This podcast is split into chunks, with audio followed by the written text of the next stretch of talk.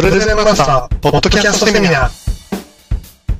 このポッドキャストセミナーでは、プレゼンマスターの山田が、延べ1万人以上へのプレゼンテーションの経験を活かして、あなたのプレゼンが見違えるビジネスの秘訣を音声で解説していきます。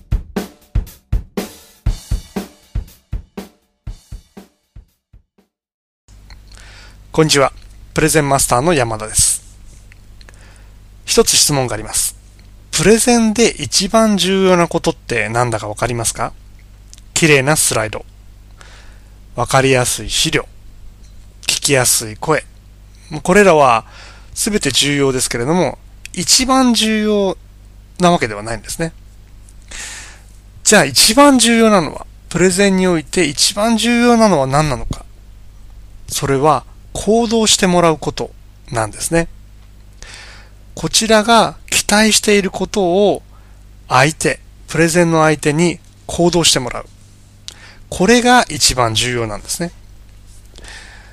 例えば、プレゼンが終わって、いやー、今日のプレゼンは非常に良かったです。すごい感動しました。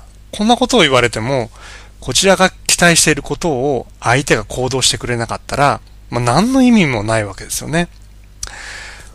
例えば、セミナーで新製品、自社の製品を説明して販売をしたい。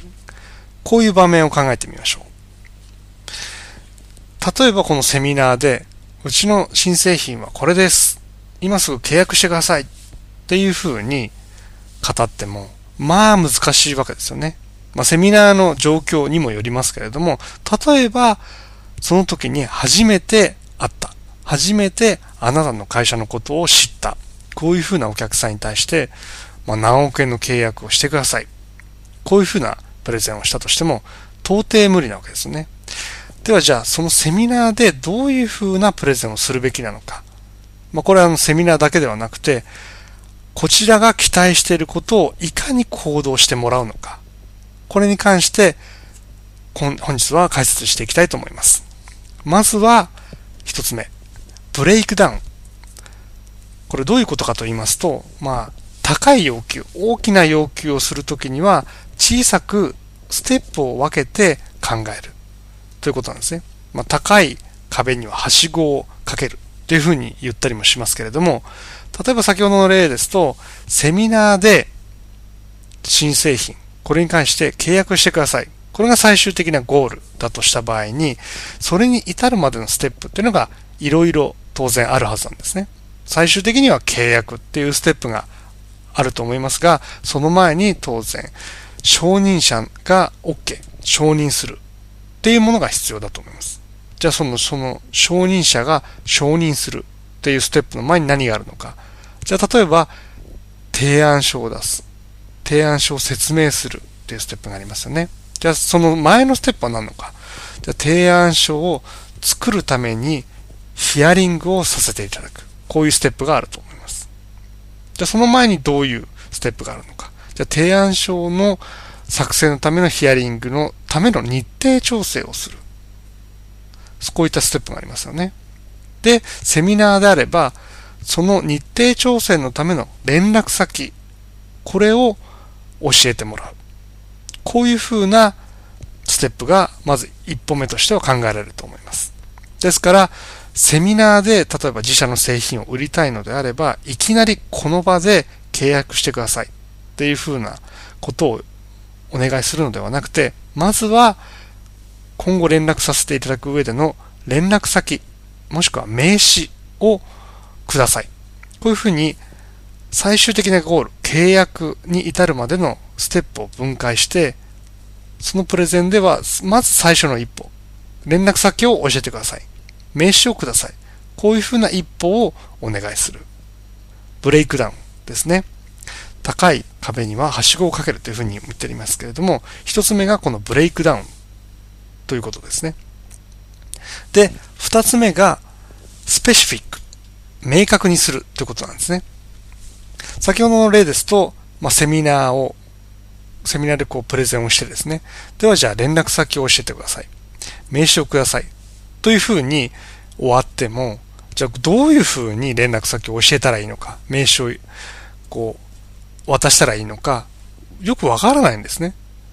講師のところまで行って、じゃあ名刺を交換すればいいのか、あるいは受付に行って、何かこう名刺を置く箱に入れればいいのか、あるいはそのアンケート用紙に記入すればいいのか、これが、まあ、よくわからないわけですね。聞いてる方にしてみると。なのでそこを明確にしてあげる。例えばプレゼンが終了した後に、アンケートにご連絡先を記入してくださいっていうふうに明確にするであるとか、あるいはアンケートを受付に提出する際にお名刺を1台お渡しくださいであるとか、こちらが期待するものを明確にしてあげる。連絡先をくださいっていうのであれば、それをどういうふうに渡せばいいのか。これを明確にしてあげるんですね。アンケートに記入してください。受付に名刺を渡してください。これで明確になってきます。3番目の法則としてはですね、もう一つあります。バイアスをかけるということなんですけれども、これどういうことかというと、その期待したものを行動せざるを得ない仕組みを用意するってことなんですね。まあ、先ほどの例ですと、連絡先を教えないと、名刺を渡さないと、相手が困るような、もしくは喜んで渡したくなる、喜んで教えたくなるような何かを用意するってことなんですね。例えば、プレゼンの資料を渡すためには、連絡先を教えていただくのと交換になります。であるとか、名刺と交換になります。っていう風にすると、まあ、あの、例えばプレゼン、そのプレゼンに内容、しっかりした内容があれば、当然資料欲しいわけですから、じゃあ名刺を渡そうかなっていうふうにも思うわけですね。ですから、ま、またあるいは、この会場に入る時点で名刺を渡してもらう。こういうふうに行動せざるを得ない仕組みを用意する。これによって、その期待した効果、期待したことですね。こちらが連絡先が欲しい。名称を渡してほしいっていうふうなことを取らざるを得ない、そうせざるを得ないような仕組みを用意するってことなんですね。本日はこういうふうに、こちらが期待していることを行動してもらうため、これを加速するための法則、BSB の法則というものを解説しました。まず一つ目が、ブレイクダウン。最終的なゴールに向けて、ブレイクダウンしていくわけですね、ステップを。最終的に大きな契約が欲しいというのであれば、それに至るまでのステップを細かく刻んでいく。そして、そのプレゼンでは、まず最初の一歩をお願いする。これがブレイクダウン。2番目がスペシフィック。こちらが期待していることを明確にしてお願いする。先ほどの例ですと、連絡先を教えてください。名刺を渡してください。これだと曖昧ですので、もっと明確にするわけなんですね。アンケート用紙に記入してください。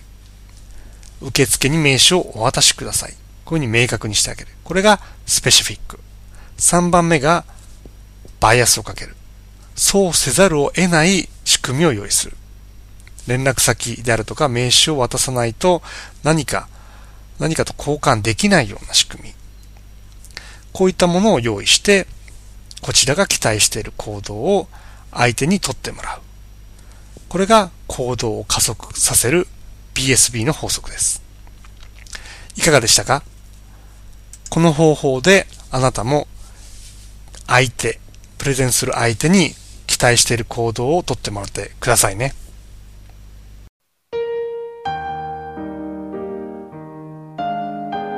いかがでしたか？きっとあなたのビジネスで活用できるヒントがあったことと思います。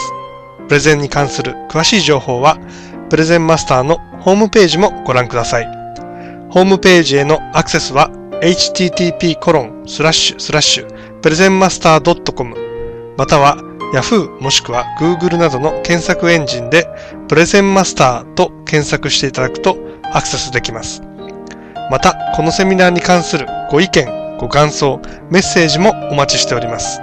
メールアドレスは info.presentmaster.com info.presentmaster.com までお送りください。